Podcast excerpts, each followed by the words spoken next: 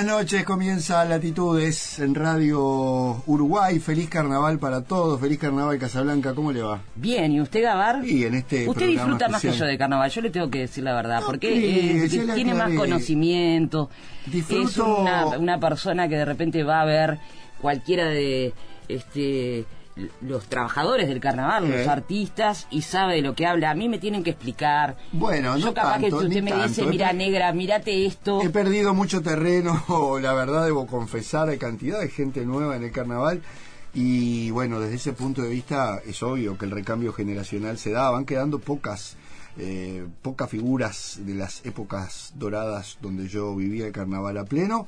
Eh, la otra vez te comentaba, yo no soy un... adoro el carnaval, me encanta el carnaval, no voy con la asiduidad que se debería, eh, por tanto ni siquiera me, me limito a, decir quién o cuál o cómo, simplemente a veces veo algunas cosas, debo confesar que me valgo mucho de la televisión también ahora, porque eh, más allá de que el tablado, que ha cambiado mucho, tiene su, su encanto, eh, en algún momento alguien no debería tiene- hacer un programa sobre eso, ¿no? no Porque tiene tiempo. Mucha gente ahora lo está viendo por Bueno, televisión el y entonces están cayendo lo que tiene que ver con la Leí una nota bárbara tablados. a uno de los tipos que más admiro en este momento en el carnaval uruguayo, que es Fabricio Esperanza, que es el letrista, director y actor de un título viejo que ha salido muchísimos años con la gran Una nota de. Chicho Bianchi en, eh, Sí, sí. en Montevideo Eh, Portal, la ley Y ayer lo también. cuenta, eh, porque aparte le tengo mucho afecto porque Fabricio Esperanza era uno de esos gurises que correteaban allá por,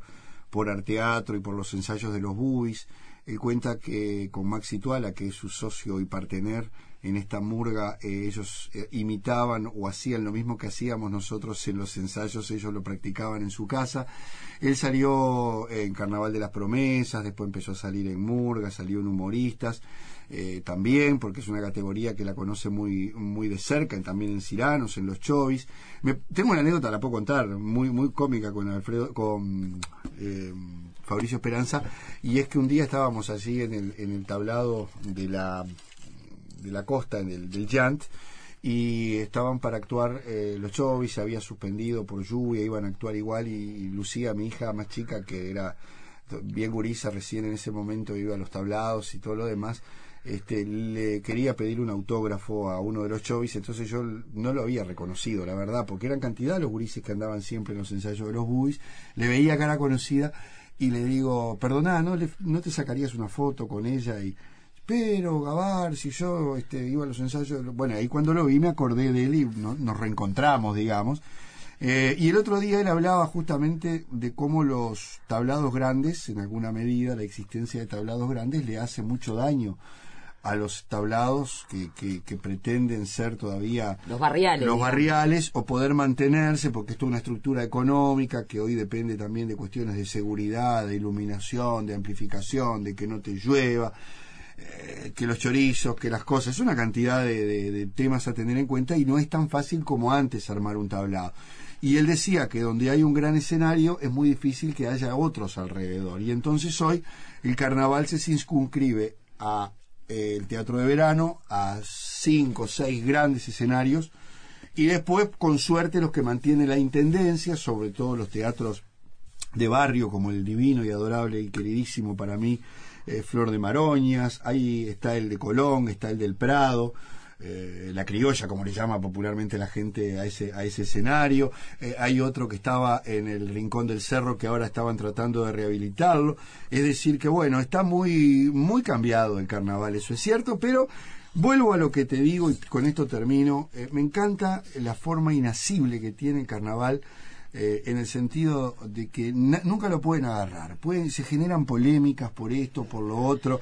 Ahora se ha dado todo un debate donde el sistema político opina si el carnaval este, el carnaval el otro. Y el carnaval sigue siendo el carnaval y va a seguir generando todas esas cosas. Y es el único lugar, maravilloso lugar, donde se puede decir lo que se quiera.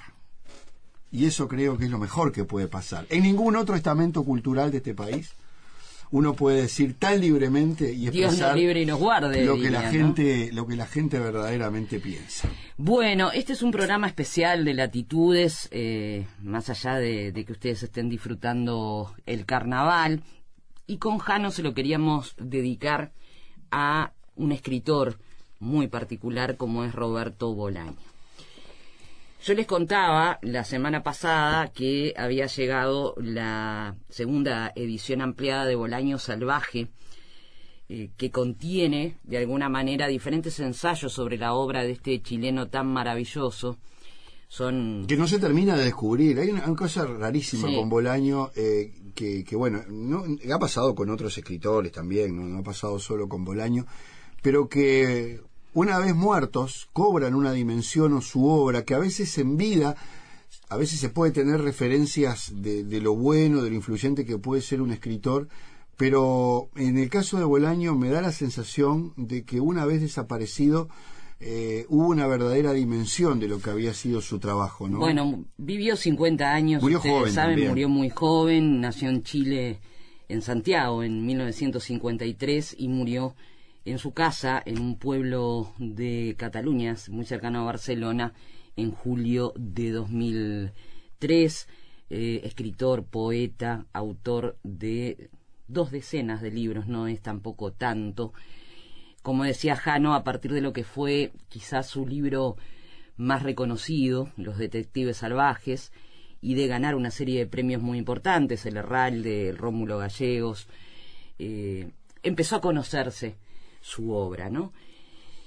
Yo qué sé, pasó como, como de un poeta marginal, contestatario y maldito a un espacio icónico, como diría el corto Buscaglia, qué buen sponsor la muerte. Sí, yo venía pensando en esa frase y no la quería repetir justamente por eso. Pero... Creo que lo podemos repetir, entre otras cosas yo adoro Bolaño. Entonces, eh, lo puedo repetir porque he leído toda su obra. Es el caso, un caso paradigmático en este me costó mucho lo que fue su novela póstuma 2666, es una novela a la que no se le entra sino más, mm, pero que vale la pena, de la cual muchísima gente ha dicho que marca eh, un quiebre en el siglo XXI, que va a ser considerada la novela del siglo XXI, más allá de la fama que le dio, la traducción que hizo Patti Smith de toda su obra al inglés, eh, en fin, toda esa cosa que tiene que ver con los corrillos y las pasiones creo que, ha hay, dos cosas también que, que, tienen que ver con, el análisis. Una es la dimensión eh, mundial que puede haber tenido la obra de Bolaño, que sí es importante, por supuesto, pero eh, hay otro, otro capítulo que se juega en otra cancha y es la, en, en el idioma castellano. Quiero decir que más allá de que a un escritor le vaya bien con otras lenguas en la traducción que se ha hecho, para la literatura castellana hay, no sé si decir otra competencia, pero sí es donde verdaderamente, en el caso obviamente de los escritores en lengua española, donde se juega mucho, ¿no? Porque no solamente hay una larga tradición y una saga de escritores eh, maravillosos e increíbles, y bueno, estar en ese lugar también en la literatura castellana creo que es una dimensión importante. Es una dimensión importante también para, para alguien, por más que, bueno, él eh, murió y, entre otras cosas, tenía una personalidad muy particular de casi un ascetismo, ¿no? Una austeridad brutal porque siempre quiso vivir de lo que hacía, no cuando le empezaron a dar premios, sino durante toda su primera época como escritor en donde no tenía un mango y en donde le costaba bastante poder subsistir este hijo de, un camionero y un camionero boxeador, además era el papá de Bolaño, es una historia preciosa para conocer, y de una profesora. Eh, dijo él en alguna entrevista que eh, su abuelo, que era militar, fue el que de alguna manera le despertó su afición por los juegos de guerra y si ustedes ven algunos eh, guiños que hacen su propia literatura, tiene mucho que ver con eso. Los abuelos siempre tienen mucha influencia, ¿no? En uno. Nació en Santiago de Chile, vivió parte de su infancia y su adolescencia antes de viajar en Valparaíso y Viña del Mar, eh, famoso por su eh, adhesión y amor tan grande a Nicanor Parra, era uno de los autores chilenos que más lo conmovía. Hay quien ha dicho que Bolaño de alguna manera representó el quiebre con el boom latinoamericano, ¿no? Uno tiene como esa franja de escritores que marcaron a la, a la, gran literatura latinoamericana, Gabo, eh, Vargallosa, el propio Cortázar, bueno, Octavio todo ese Paz. Octavio Paz, y que vino una nueva generación y quizá el nombre más fuerte es el de Roberto Bolaño. A eso me iba a referir hoy cuando recién cuando dijiste hablando de la literatura del siglo XXI, eh, yo me quedé pensando en el boom latinoamericano de los 60, que creo que fue que nos marcó a todos nosotros mucho más por una cuestión de contemporaneidad.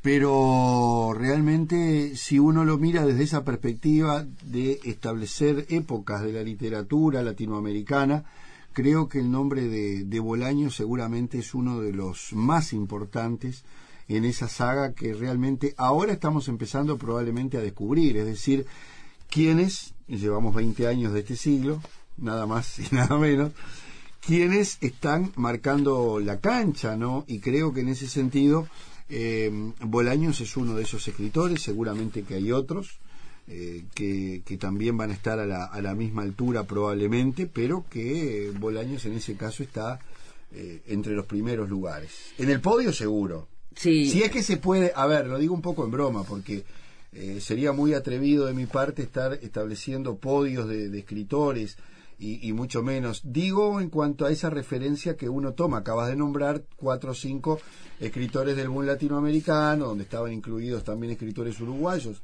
Es, es importante además marcar cómo cuando hay una, un oficio como es la escritura, como otros oficios como el nuestro, y esa pasión no te deja vivir si no lo haces, eh, Bolaño ha tenido una vida compleja, ¿no? Eh, tanto en Francia, recordemos que él estuvo mucho tiempo en México, la última palabra, no voy a decir más por si no la leyeron de la novela 2666, no es la palabra Blanca. México. Sí, Termina la novela con la palabra México. México. Pero bueno, también estuvo por, por eh, España hasta que emigró fuertemente a lo que fue España, Cataluña y ese pueblito que eligió para eh, sus últimos años. Pero claro, el tipo para poder escribir eh, fue lavaplatos, eh, portero de hoteles, mozo, encargado de recolectar la basura, vigilante nocturno de un camping, descargaba barcos, trabajaba en la vendimia durante el verano, vendía en un almacén de barrio. Ese también es Roberto Bolaño, el de la pluma majestuosa, porque tiene una pluma, como han dicho varios escritores, Seguramente que eso un fue, grado fue académico. una fuente eh, de la cual ha brevado seguramente Bolaño. ¿Sabes por qué? Porque yo recuerdo que eh, Juan José Morosoli decía que la parte sustancial de su obra estaba en las charlas que escuchaba en la barraca, no sé si de su padre, de su tío, a donde venían los paisanos de lejos a, a comprar cosas y a conversar y allí fue donde se fue generando esto. Eh, y es increíble que estas vidas, que uno las asocia de repente a determinadas actividades, puedan tener su fuente justamente de inspiración en esto. El otro día hablaba Fernando Cabrera de su época de taxista. Nuestro Fernando Cabrera. Eh, y por qué conocía Montevideo como lo conocía. Es Entonces, maravilloso, ¿no? es Pero bueno, está maravilloso bueno realmente. compartirlo porque a veces la gente eso no lo sabe. Claro, Eh, claro. En fin, nosotros vamos a dedicarle entonces estas latitudes a Roberto Bolaño. Les recomiendo, si tienen ganas, hay varias crónicas muy interesantes, perfiles muy interesantes que han escrito sobre él. Hay uno en particular que escribió para la revista Gatopardo Karina Sainz bajo el título Roberto Bolaño el Inmortal y que arranca cuando Bolaño visita en el 98 a Nicanor Parra con una serie de frases. Es largo, pero vale la pena porque es una manera de contar la historia de Bolaño, cómo se enamora de Carolina López cuando ella trabajaba eh, dando una mano en, lugares de asistencia social en Barcelona, tenía 20 años y él 28, lo que significó su familia, sus hijos, sobre todo su hijo varón, el mayor, con el que convivió más tiempo, era muy chiquita su niña cuando muere. Y, eh, muy joven, ¿no? Claro, eh, entonces, bueno, nada, compartirlo. ¿Por qué invitarlos ahora a escuchar esto? Porque en esta segunda edición, la primera fue en el 2018, en el 2008, perdón, de Bolaño Salvaje, viene con eh, un eh, DVD que es un documental Mm. y nosotros vamos a compartir ese documental ahora eh, después de la tanda. Bien, seguimos en este programa dedicado a la figura y a la obra de Roberto Bolaño, el escritor chileno que nos convoca en el día de hoy a propósito, como decía la negra, de, de la reaparición o de la aparición de esta segunda edición ampliada de Bolaño Salvaje y un acercamiento a la figura de este notable escritor chileno para poder comprender más su contexto. Y además, pensaba Negra eh, que no hay que desprenderse, o mejor dicho, no se desprenden estos eh, eh, escritores, por supuesto, de, de, la historia que les ha tocado vivir, ¿no? de la experiencia vital. Y recordemos que Bolaño también le tocó vivir en su juventud prácticamente los peores años de Chile del último tiempo, durante la dictadura, que es una generación que fue eh, víctima eh, directa o indirecta de todo lo que pasaba, porque había también una violencia cultural muy eh, pesada en ese Chile que también supo dar a grandes escritores, ¿no? Bueno, el libro se llama Bolaño Salvaje y en realidad el documental es Bolaño Cercano.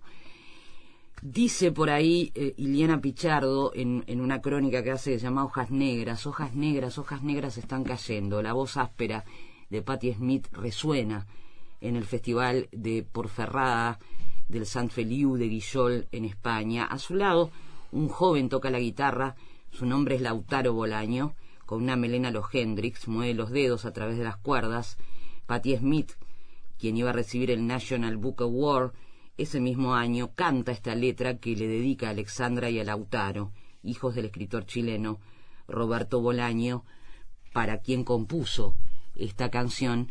¿Por qué eh, er, arranco con esto? Porque vamos a compartir la primera parte del documental Bolaño Cercano que precisamente arranca con, por un lado, la voz narrativa, que es una voz femenina chilena, pero con el testimonio de Lautaro Bolaño, que es eh, el hijo más grande de, de Roberto Bolaño. Allí van a tener la voz de Carolina López, su compañera de vida, y de los escritores Enrique Vilamatas, eh, Porta, Rodrigo Fresán, Juan Viloro, eh, bueno, muchos de sus amigos que cuentan esta historia. Los años. Me parece verlo todavía, su rostro marcado a fuego, en el horizonte, un muchacho hermoso y valiente, un poeta latinoamericano, un perdedor nada preocupado por el dinero, un hijo de las clases medias, un lector de Rimbaud y Doquendo de Amat, un lector de Cardenal y de Nicanor Parra, un lector de Enrique Lin, un tipo que se enamora locamente y que al cabo de dos años está solo, pero piensa que no puede ser, que es imposible no acabar reuniéndose otra vez con ella. Un vagabundo, un pasaporte arrugado y manoseado y un sueño que atraviesa puestos fronterizos, hundido en el légamo de su propia pesadilla. Un trabajador de temporada, un santo selvático, un poeta latinoamericano lejos de los poetas latinoamericanos. Un tipo que folla y ama y vive aventuras agradables y desagradables cada vez más lejos del punto de partida. Un cuerpo azotado por el viento. Un cuento o una historia que casi todos han olvidado. Un tipo obstinado, probablemente de sangre india, criolla y gallega. Una estatua que a veces sueña con volver a encontrar el amor en una hora inesperada y terrible. Un lector de poesía, un extranjero en Europa, un hombre que pierde el pelo y los dientes, pero no el valor, como si el valor valiera algo, como si el valor fuera a devolverle aquellos lejanos días de México, la juventud perdida y el amor. Bueno, dijo, pongamos que acepto perder México y la juventud, pero jamás el amor. Un tipo con una extraña predisposición a sobrevivir, un poeta latinoamericano que al llegar la noche se echa en su jergón y sueña. Un sueño maravilloso que atraviesa países y años. Un sueño maravilloso que atraviesa enfermedades y ausencias. Supongo que me parezco a él. Y supongo que en actitud me cuidó, me cuidó mucho. cuidó. Toda mi infancia era muy protector conmigo. No salía, o no salía, pero pocas veces estaba encima siempre. Y supongo que lo he heredado. Hago lo mismo con mi hermana. Me cuesta mucho que vaya a casa de los amigos tan pequeñas. Es una cosa seguro que he heredado suya. Lautaro, nuestra familiaridad. Llegará el día en que no hagamos tantas cosas como ahora hacemos juntos, dormir abrazados, cagar el uno al lado del otro sin vergüenza alguna, jugar con la comida a lo largo del pasillo de nuestra casa en la calle Aurora, este pasillo débilmente iluminado que sin duda conduce al infinito. Lautaro, nuestras pesadillas. A veces te despiertas gritando y te abrazas a tu madre o a mí con la fuerza y la lucidez que solo un niño menor de dos años puede tener. A veces mis sueños están llenos de gritos en la ciudad fantasma y los rostros perdidos me hacen preguntas que jamás sabré contestar. Tú te despiertas y sales corriendo de la habitación y tus pies descalzos resuenan en la larga noche de invierno de Europa. Yo regreso a los lugares del crimen, sitios duros y brillantes, tanto que al despertar me parece mentira que aún esté vivo. ¿Qué cosas le divierten? Ver jugar a mi hija Alexandra, desayunar en un bar al lado del mar y comerme un croissant leyendo el periódico. La literatura de Borges, la literatura de Bioy, la literatura de Bustos Domecq, hacer el amor. Hay libros que inspiran miedo, miedo de verdad. Más que libros parecen bombas de relojería o animales falsamente disecados dispuestos a saltarte al cuello cuando te descuides. Esta experiencia yo solo la he tenido en dos ocasiones. La primera fue hace mucho tiempo, en 1977 o 1978. Leía entonces una novela breve en una de cuyas páginas se advertía al lector que a partir de ese momento podía morirse. Es decir, que se podía morir literalmente, caerse al suelo y no levantarse. La novela era La asesina ilustrada, de Enrique Vilamatas, y que yo sepa, ninguno de sus lectores se murió, aunque muchos salimos transformados después de su lectura, con la certeza de que algo había cambiado para siempre en nuestra relación con la literatura. La asesina ilustrada, junto con Los dominios del lobo, la primera novela de Javier Marías, marca el punto de salida de nuestra generación. ¿Cómo ves, Carolina, el, el hecho de que perteneciera a Blanes, perteneciera a Gerona, Cataluña, España, a México, a Chile? Es decir, esas eh, llamadas geografías íntimas eh, de Roberto, ¿cómo se complementaban en él? ¿De dónde crees que era? Roberto yo creo que era latinoamericano, él se sentía latinoamericano. Además, eh, él llegó a España en una época donde llegaron muchos latinoamericanos, la primera inmigración latinoamericana que coinciden con el boom de la bisutería. Él, se sentía latinoamericano y se sentía vinculado allí donde residía. Él vivía en Blanes y se sentía de Blanes. México es su juventud, sin, lugar a dudas. Y, bueno, lo ha dicho mucha gente, pero yo creo que es real. Chile es su infancia, es, es, ese país donde, tiene los recuerdos, hay poemas donde él lo habla. Cuando habla de su padre, habla de su padre en Chile. Y, México básicamente es su juventud, es el, sueño donde él, él quizás ya de, antes quisiera ser escritor, pero donde tomó la decisión fue en México y donde encontró colegas ¿no? que son tan importantes y más a esa edad que, hicieron le hicieron creíble su propio sueño. ¿no? Mm, yo creo que era de, de, allí donde vivía. E, en la última entrevista él habla ¿no? de que en realidad su patria es la, son sus hijos. Pero en, en, realidad creo que lo que dice es que allí donde estás, en donde vives, es donde te has de implicar con la realidad que te rodea. ¿no? cuando nos conocimos, yo, mm, una de las cosas que también me sorprendió es porque, porque resulta que a mí me descubría, había leído a gente de aquí, ¿sabes? Llevaba dos años cuando nos conocimos, que podía llevar un año y medio, dos años en, en Cataluña, en Barcelona, ¿no? Y, y me hablaba de, de, autores, bueno, de autores, Guerau de Liost, y...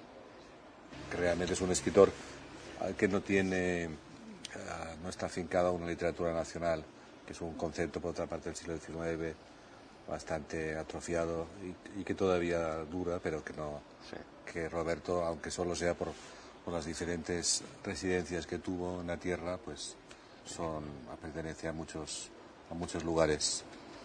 Y también por, por lecturas, eh, no, no nos le pudo interesar la tradición literaria chilena, la poética sí, pero pero pero evidentemente no no se dedicó solo a esta, ¿no?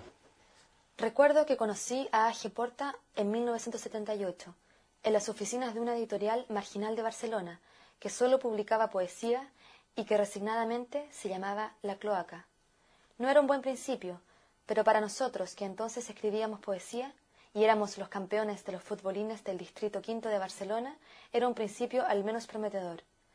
Nunca olvidaré que en épocas en que yo no tenía ni un duro, mi amigo aparecía por mi casa de la calle Tallers con yogurts y cigarrillos, regalos razonables y prácticos. Luego fueron pasando los años. Yo me marché a Girona y luego a Planes, y a Porta permaneció en Barcelona. La primera novela que yo publiqué, sin embargo, es la primera novela que él publicó, por la sencilla razón de que la escribimos a dos manos. Su título, Consejos de un discípulo de Morrison a un fanático de Joyce. En Roberto, a mí me alucina de que desde pequeñito tuviera claro que quería ser escritor. Porque claro, yo cuando, cuando aquí pienso, sí, yo cuando hacía novillos era para irme a los futbolines, pero para irme a una librería a leer, o esto yo no hago novillos para, ir a la librería a leer, ¿no? Entonces, bueno, pues claro, cuando, cuando él le contaba esto, pues yo creo que él ya tenía, en aquel momento ya tenía una, una vocación, ¿no? Que luego fue, fue llevando, pero claro, pero con, con un modelo de vida eh, espartano, eh, modelo de vida mm, de, que era o eso o era nada. Eso es lanzarse al... Entonces, estos también esta fórmula de, o todo o nada o, así eh, probablemente acaba trayendo también un, lenguaje mm, interesante. Roberto creo que sí, que desde niño quería ser escritor y cómo lo defendió, evidentemente era algo que quería hacer y que, no digo lo que él también decía, yo no querría que un hijo mío fuera escritor, me parece una profesión muy dura, un arte muy duro, va más allá, ¿no? Cuando la decisión es tan visceral. Significa ah, aislarse, es un señor sentado en una mesa durante horas solo Ah, comentando el mundo. Claro, por lo tanto se aparta un poco del mundo. Sí, para, para comentarlo, ¿no? En lugar de estar ahí. En ese sentido es un poco raro eh, la decisión de escribir. Eso sí. Tienes la necesidad de, estar ahí metido o no, o a lo mejor es eh, como podrías estar trabajando en un banco, ¿no? Tanto da, ¿no? Entonces, pero si tanto da, entonces ya no, es otro, es otro problema, ¿no? Pero si es la necesidad que tienes dentro y que no puedes, a veces, eh, me acuerdo una vez me, llamó y me dijo, estoy harto, estaba escribiendo Los Detectives, estoy harto de, esta novela. Ah, recuérdame si alguna vez quiero escribir, quiero escribir eh, otra novela de 500 páginas, recuérdame que estoy loco y que no tengo que hacerlo de ninguna manera, ¿no? Y, dice, voy a quemarlo. Y digo, ¿qué dices, loco? Ahora subo, ¿no? y y cogí el coche y me subí desde Barcelona un juego, ¿no? aquí, a hablar. Y cuando llego, me los encuentro a los dos tan ricamente, digo, vamos a cenar, no sé qué. Digo, bueno, ¿qué pasa? No, pasaba nada, ¿no? Con Rodrigo Fresán me une una amistad que se cimenta no solo en la simpatía, que por mi parte está llena de cariño, sino también en nuestras inacabables conversaciones, que a menudo se convierten en discusiones sobre los temas más peregrinos, algo que no siempre podemos hacer en Barcelona, pues yo vivo en la Costa Brava. Ni siquiera en la Costa Brava, más concretamente en la sala de mi casa de Blanes, pues él vive en Barcelona.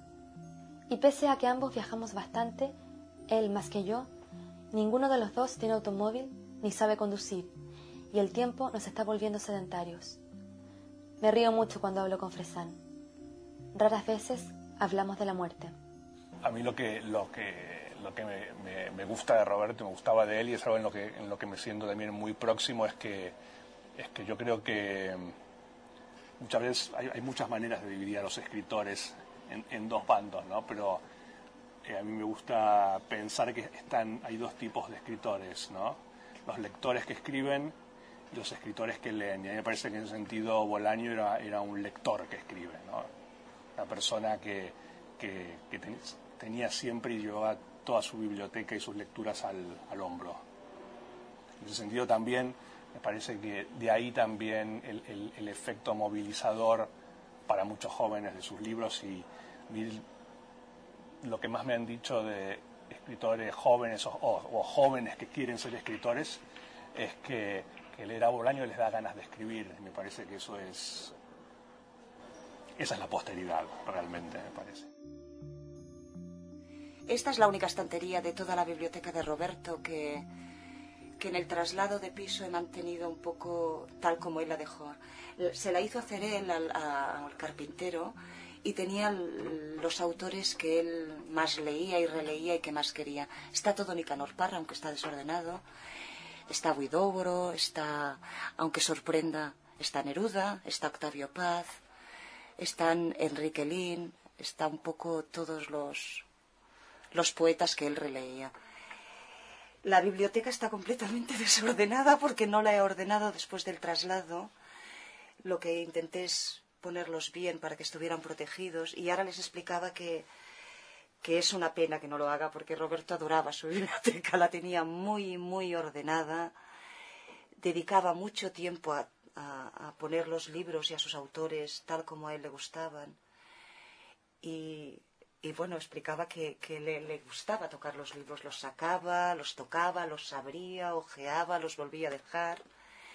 Era capaz de, de, de mover dos o tres estanterías por, por, colocar el libro que había salido en, el lugar que él, que él, creía, ordenaba los autores por afinidades personales, tenía Borges, Marías, Vilamatas, además de por lenguas y por, por autores, los agrupaba por, por, afinidades y ponía los que me caían los que le caían bien en un lado junto con, con los que más le gustaban.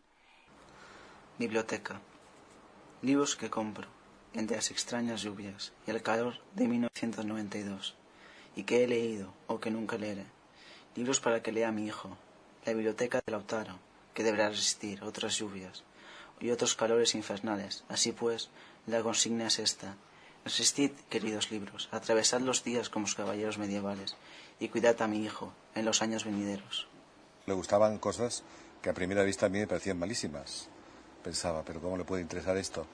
Pero luego me quedó grabado una cosa que me dijo, participó de jurado en un concurso literario, que estuve de jurado, y me dijo que lo mejor eran las obras de autores que no habían escrito nunca y que no sabían escribir. Pero sin embargo tenían cosas que contar muy interesantes, mientras que los escritores más profesionales tenían muy poco que contar.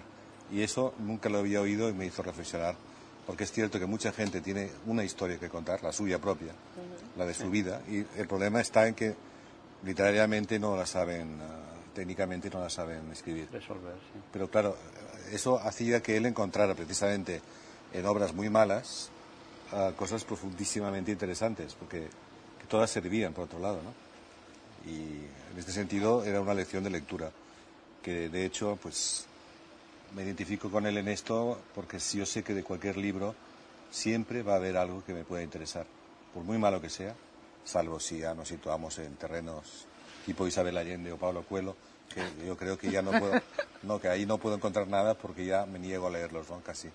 Pero en cualquier libro de alguien, un escritor anónimo que está empezando, es decir, creo que ahí, tarde o temprano voy a dar con algo que me va incluso a interesar para mí mismo, es decir, para mi propia escritura. Esto que has comentado es, es, muy interesante porque Roberto, si algo tenía era su capacidad de entusiasmo, se entusiasmaba por, todo. Pero esto que has dicho de, las obras que él te dijo, lo aplicaba mucho a las personas. Era un hombre que escuchaba mucho y, y profundizaba mucho en las relaciones de una manera como muy, muy abismal, ¿no? Conocía a alguien, le interesaba la historia y preguntaba y preguntaba. Era una persona que muy, muy conversador y cuando conocía toda la historia, él tenía la historia como entonces como que se quedaba tranquilo, ¿no? Era, yo diría que... era un entusiasmo y, la historia, ¿no? que esto que has explicado es bonito porque igual también lo sacaba de los libros, pero de las personas también. No dilapidaba las relaciones como hacía yo, es decir, que, que pasaba por todos los sitios sin, sin, frenar. Mientras que en su caso, quizás porque um, me atrevo a decir que vivía más aislado y tenía menos contactos personales y eso hacía que todos le fueran, resultaran valiosos. Cosa que en estos momentos me sucede a mí, que tengo una propensión también a salir menos al exterior. Y por lo tanto, cualquier contacto actualmente para mí tiene un valor que antes no tenía. Y, sí que tienes razón que muchos años estuvo todo una, vida como muy aislada. Y entonces las personas que le interesaban, pues a, mí me sorprendía, ¿no? Puede, pues con estar horas conversando con un pescador, con, un camarero, con... es la gente con la que se cruzaba cotidianamente. En realidad, de los años que yo compartí con Roberto, el, mundo literario, con el que las conversaciones con el ámbito literario, contigo, con, con, con, con Fresán, con Tony eran más personales también fueron mucho más tarde, ¿no? Roberto era un gran conversador con cualquier persona con la que se cruzara. era algo... La primera vez que vi a Villoro fue en la Universidad Autónoma de México, en la entrega de unos premios. Él había obtenido el segundo premio de cuento y yo el tercero de poesía. Villoro tenía 17 o 18 años y yo tres más. Mis recuerdos de aquel día son más bien brumosos. Recuerdo a un adolescente muy alto y entusiasta. No sé si ya entonces llevaba barba. Puede que no, aunque en mi memoria lo veo con barba, conversando conmigo durante unos minutos, sin estudiarnos, sin pensar en nuestro futuro, un futuro que comenzaba a abrirse para ambos, pero no como telón ni como visión instantánea, sino como puerta metálica de garaje que se abre con estrépito, sin limpieza ni armonía. Eso era lo que había, eso era lo que nos había tocado, pero no lo sabíamos, y hablamos de lo que hablan los escritores menores de 21 años.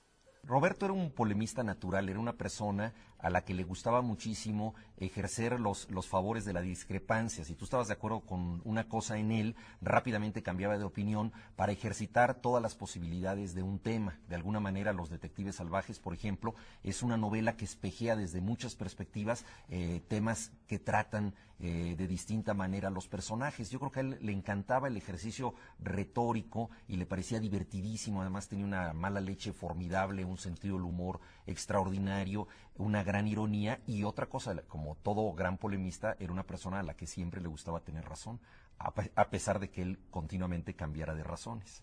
La última vez que nos vimos, ah, le hablé muy mal de Bush, porque me parecía lo lógico dentro de una conversación sobre Norteamérica, y ante mi asombro me defendió un aspecto, no sé cuál, de la, de la no de Bush, sino de la administración Bush, algo, una cosa, solo para poder ah, discutir. Y me di cuenta de que hasta, claro, que, que era posible ah, hasta, hasta hacerse pasar por un simpatizante de, una administra, de un administrativo de Bush, En esta conversación. Es que le, gustaba la polémica, Roberto, le encantaba. Le encantaba la, la discusión, el, el, y, el, arte del incordio, ¿no? de de, que en la conversación hubieran pros y contras, ¿no? Bueno, muy bien, hagamos una pausa en este momento, en este momento de la noche, ya casi a la medianoche, y vamos a ingresar en el último tramo de Latitudes y vamos a seguir metidos en la vida y obra de Roberto Bolaño. Final de Latitudes con eh, la segunda parte de este documental, Bolaño cercano, eh, elegimos también lo que está centrado en dos de sus obras, como decíamos con Jano, que marcaron un antes y un después, sobre todo Los Detectives Salvajes, ¿no? Quizás la obra más leída, más traducida a diferentes idiomas del escritor chileno. Vila Mata, Fresani y Villoro hablan de los detectives salvajes, de lo que ha significado esa novela y también de cómo acercarse a 2666. Esta novela que llegó acá por allá por el 2017, monumental obra de Bulaño, eh, que tiene como cuatro subnovelas porque, porque cuenta historias en paralelo y que habla de romper con todas las tendencias, podríamos decir, literarias conocidas. Me parece, así como para muchos de nosotros Rayuela de Cortázar rompió con un esquema literario, 2666 eh, hace lo propio de la pluma de Roberto Bolaño. Pero en el caso particular de Roberto me parece que no hay unos límites muy claros entre su poesía y su prosa, o viceversa. ¿no? A mí lo que, lo que me gusta y me, me, me, apasiona de la poesía de, de Roberto es que es muy narrativa Probablemente la gran diferencia y la gran importancia de la poesía de, de, Bolaño resida, digo, considerando a, su poesía completa, a este libro, la, Universidad Desconocida, reciba que tal vez es el material más autobiográfico o más criptoautobiográfico o más autobiográfico en, código, ¿no? que sería el lugar donde están un poco manifestadas en versos o en frases desflecadas su, su ars poética, narrativa, su, forma de entender la vida, eh, sus trucos incluso. ¿no? Me parece que que lo, interesante de la poesía de, Bolaño, vuelvo a decir poesía entre comillas, me parece que era el sitio donde él experimentaba ciertas cosas que después llevaba a la prosa. ¿no? Eh, en ese sentido, para mí, es, mm, la obra de, de, Bolaño, y esto es una cosa que a mí también me agrada mucho y que es una constante en los escritores que más admiro, yo me, cuesta bastante separar los libros uno de otro. Me parece que es como, como una especie de de organismo multicelular respondiendo a un, a un único supercerebro. El caso de Enrique Vilamatas es el mismo, por ejemplo, el caso de Nabokov es el mismo, el caso de Borges es el mismo. ¿no? Son escritores que me parece que les preocupa más eh, la visión total y panorámica de las cosas más que ir este, eh, concentrándose en hechos aislados o en libros en historias autoconcluyentes, ¿no? Yo lo, veía como, alguien que, tenía una visión de la literatura y que podía incidir en, ella con, un lenguaje que no era siempre el mismo, sino que era como muy, muy, muy, diferente, que, que puede ir desde Amberes hasta, hasta 2666, pasando por, por otras novelas eh, que, que, creo que tienen un corte o una voz totalmente distinta a las unas de, de, las otras, ¿no? Como si dominara diversos lenguajes y los dominara perfectamente, ¿no? Porque los detectives salvajes mismo, con, con 2666, no veo, no... Mm, no, hay, hay, diferentes registros, ahí, sí. ¿no? no sé cómo ves tú esto. Bueno, creo que es asombroso los cambios que va dando de, lo que va de Amberes a Estrella Distante, de Estrella Distante a Detectives y de Detectives a 2666. Hay muchos saltos, uh, iba ganando en fuerza eh, asombrosamente en, muy poco espacio de tiempo. Eh, la palabra es intensidad, la, que va adquiriendo con, con el tiempo que hay entre la publicación de la publicación de Estrella Distante hasta su último libro. Es un espacio, creo que son de 7, 8 años, eh, en los cuales se da una, una especie de tour de force de gran intensidad y de grandes cambios de registro poco, poco, a los que estamos poco acostumbrados en los escritores. Las, eh, las circunstancias en las que se debatía puede ser que influyeran uh, y también a veces pensar, el saber que todo tenía un límite, que todos sabemos que tiene todo un límite, pero en su caso era como una certeza uh, muy, muy honda y hizo que forzara positivamente la máquina eh, y que fuera tan intenso lo que hizo en tan poco espacio de tiempo y con tantos cambios. Yo también he creído que tantos años de no, de no reconocimiento anterior y de silencio aquí en Blanes produjeron que en el momento en que adquiere un poco de confianza a través de la publicación de sus dos primeros libros en, en anagrama, en concreto, creo que eso le da una, una, una confianza que ya tenía muy grande en sí mismo, pero que de saber que va a publicarlo de inmediato en cuanto lo termine, que le conduce a, arriesgar más de lo que arriesgaba antes y a ir y a poner una marcha de velocidad superior a la que tenía en aquel momento. Quizás es un vuelo que da a partir de estrella distante, que Carolina puede, puede comentar mejor que yo porque lo, fue testigo. Mm, yo estoy de acuerdo contigo. El, el, tema de la coincidencia del reconocimiento y la, certeza de que puede llegar a ser publicado todo lo que escribe le dio y la, y la proximidad de la enfermedad le dio muchísima fuerza. A partir de ese momento, Pancho y el taxista se pusieron a discutir de religión y de política, y yo aproveché para contemplar el paisaje que se sucedía monótono en la ventanilla las fachadas de la Juárez y de la Roma Norte. Y también me puse a pensar en María y en lo que me separaba de ella, que no era la clase social, sino más bien la acumulación de experiencia. Y me puse a pensar en Rosario y en nuestro cuarto de vecindad y en las noches maravillosas que había vivido allí, pero que sin embargo yo estaba dispuesto a cambiar por un ratito con María, con una palabra de María, por una sonrisa de María. Y también me puse a pensar en mis tíos e incluso me pareció verlos, alejándose por una de aquellas calles por las que pasábamos. tomados del brazo, sin volverse para mirar el taxi que se perdía zigzagueando peligrosamente por otras calles, inmersos en su soledad, así como Pancho, el taxista y yo íbamos inmersos en la nuestra. Y entonces me di cuenta que algo había fallado en los últimos días, algo había fallado en mi relación con los nuevos poetas de México o con las nuevas mujeres de mi vida, pero por más vueltas que le di no hallé el fallo. El abismo que si miraba por encima de mi hombro se abría detrás de mí, un abismo que por otra parte no me atemorizaba, un abismo carente de monstruos, aunque no de oscuridad, de silencio y de vacío, tres extremos que me hacían daño, un daño menor, es cierto, un cosquilleo en la boca del estómago, pero que por momentos se, se parecía al miedo. Y entonces, mientras iba con la cara pegada a la ventanilla, entramos en la calle Colima y Pancho y el taxista se callaron, o tal vez solo Pancho se calló, como si diera por bien perdida su discusión con el taxista, y mi silencio y el silencio de Pancho me sobrecogieron el corazón. Yo creo que la trascendencia de los detectives salvajes, bueno, primero y principal es una gran novela. Eh, si, si vas hilando un poco más fino o si te vas poniendo un poco más en la posición de un lector más calificado o de un escritor que lee o de un o de alguien con una cierta óptica más, más académica que puede ver a los detectives salvajes dentro, dentro de, lo que es el, paisaje y el panorama de la, de la, literatura latinoamericana.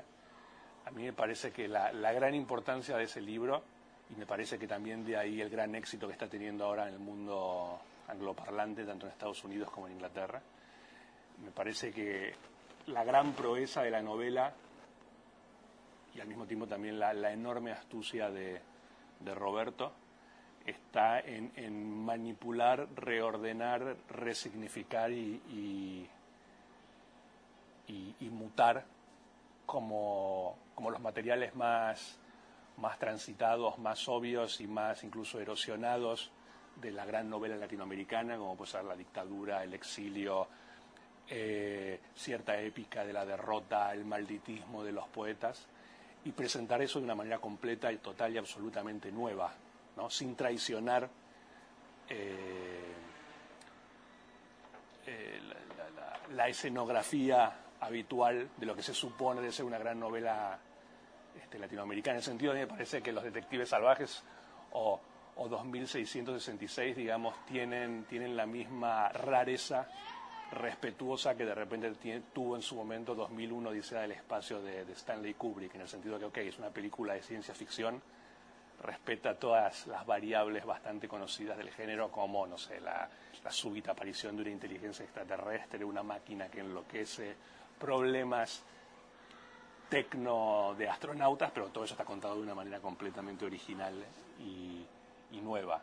Creo que lo más interesante de este libro es precisamente la figura del detective salvaje. Es alguien que investiga la realidad de manera rebelde. Es un poeta que no necesariamente escribe obras poéticas, o sea, no es un poeta culterano, un poeta que, que esté escribiendo poesía, puede hacerlo, pero lo más importante es que él convierte la, la poesía en una forma de vida, él busca vivir poéticamente. Y esto es yo creo que el gran atractivo de los detectives salvajes, una obra donde la poesía es una forma de la acción, es lo que hacen los personajes, de ahí el atractivo que ha tenido.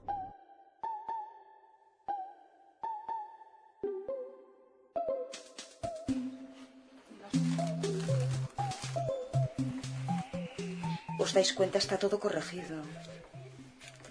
Y por la letra sé que esto es una época y esto en negro es otra época. Por lo tanto, Roberto tuvo la, la lucidez de revisar todo lo que dejaba. Y eso a mí, a mí personalmente me sorprendió mucho, pero mucho. No sé si lo veis. Y me lo encontré en todos los cuadernos, en todos sus cuadernos, por muy antiguos que sean, están revisados. Lo que hay las teorías de los críticos, ¿no? Evidentemente, toda la obra que escribió con posterioridad, su, su, su embrión es muy anterior. Ese es en. Estos cuadernos son del 70 y algo. Y lo vi en todos los cuadernos, ¿eh? no sé si se puede ver en cualquier otro. Pero te vas encontrando que, él va revisando. Y es como muy sorprendente. Y aquí se ve un, tipo de letra muchísimo, no sé si os dais cuenta. Este es el último cuaderno de Roberto, el, el que tenía encima antes de morir, mirar esta letra y mirar esta. Y si veis las correcciones, es otro tipo de letra.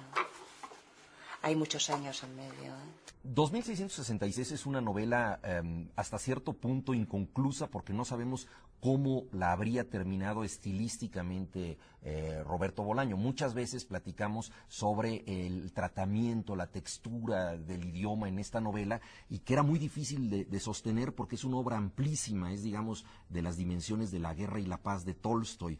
Eh, sin embargo, creo que quedó a, nivel de lo que es eh, la trama y el impulso narrativo tan vital de Bolaño como una obra concluida. Eh, posiblemente los cambios habrían sido más bien de maquillaje, atmosféricos, pero, pero la trama esencial es la que él quería escribir y la que él terminó eh, justamente con, con esa palabra México. Es interesantísimo ver cómo él supo captar eh, en los cinco libros de la novela realidades totalmente distintas. Es una novela que, ocurre parcialmente en la Segunda Guerra Mundial, eh, eh, en el frente ruso, que ocurre en, las calles eh, violentas de Estados Unidos, que ocurre en el México de los crímenes de Ciudad Juárez, para lo cual se documentó muchísimo con la ayuda de Sergio González Rodríguez, el, el autor de Huesos en el Desierto, a quien eh, precisamente convirtió en uno de los investigadores de la trama. Eh, una novela de, de muchos escenarios, es una novela de migraciones.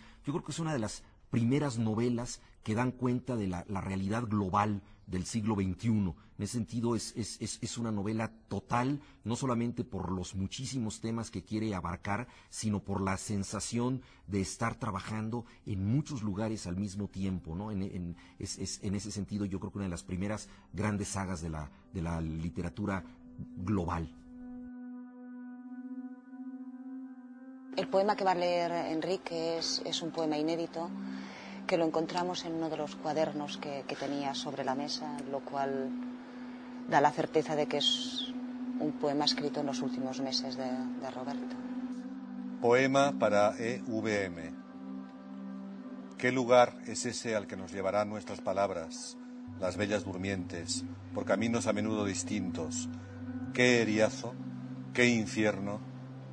¿Qué nos espera allí, Enrique, en esa blancura en la que nos reuniremos finalmente, qué aullidos, qué silencio, qué permutaciones nos aguardarán cuando hayamos atravesado todo lo que hay que atravesar, cuando nos hayamos despojado de todo, qué olvidos, qué, en algún lugar infinito se esconden, en un tiempo que nos es ajeno y que ni siquiera nos molestamos en mensurar, allí donde tiene una casa nuestro terror de alquiler.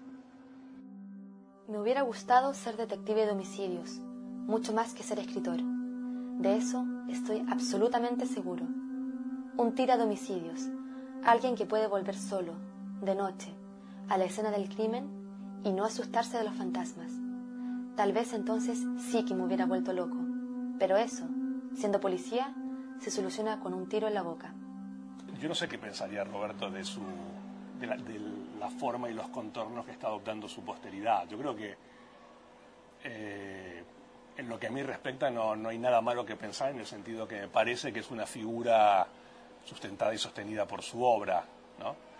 Eh, los que prefieren una especie de cierto costado punk de él, digamos, extraliterario a partir de ciertas declaraciones, qué sé yo, me parece me parece un poco pobre y un poco simple que, se queden nada más que con eso, pero me parece que el, el enorme grueso o la mayoría porcentual de la gente que, que admira a Boraño lo admira por lo que escribió. Ya que, pues, me parece que entonces es un, es, un, es un objetivo cumplido en ese sentido. También ya lo admiraban antes de que muriera. ¿no? Es cierto que también la muerte y la muerte prematura eh, produce cierto o sea, tiñe todo de un cierto barniz romántico, ¿no? Pero, pero bueno, qué sé yo. Yo creo que de todas maneras haber podido elegir, yo creo que no, creo que a Roberto le interesara el ejemplo de, Jim Morrison, creo que le gustaría más ser Bob Dylan, ¿no? creo que a todos, creo que, a, todos muy pronto nos deja de interesar ser Jim Morrison y nos gusta más la longevidad madura y, e imprevisible de, alguien como Bob Dylan. Bien, terminamos por hoy con Roberto Bolaño, terminamos con este programa especial de carnaval que esperemos lo hayan disfrutado, ni que hablar aquellos que eh, conocen la obra de Bolaño y son sus fanáticos, y bueno, aquellos que no lo conocían tanto seguramente han tenido un acercamiento, una aproximación a uno de los escritores más importantes de la literatura chilena y seguramente uno de los íconos de los tiempos que corren a pesar de que no esté entre nosotros.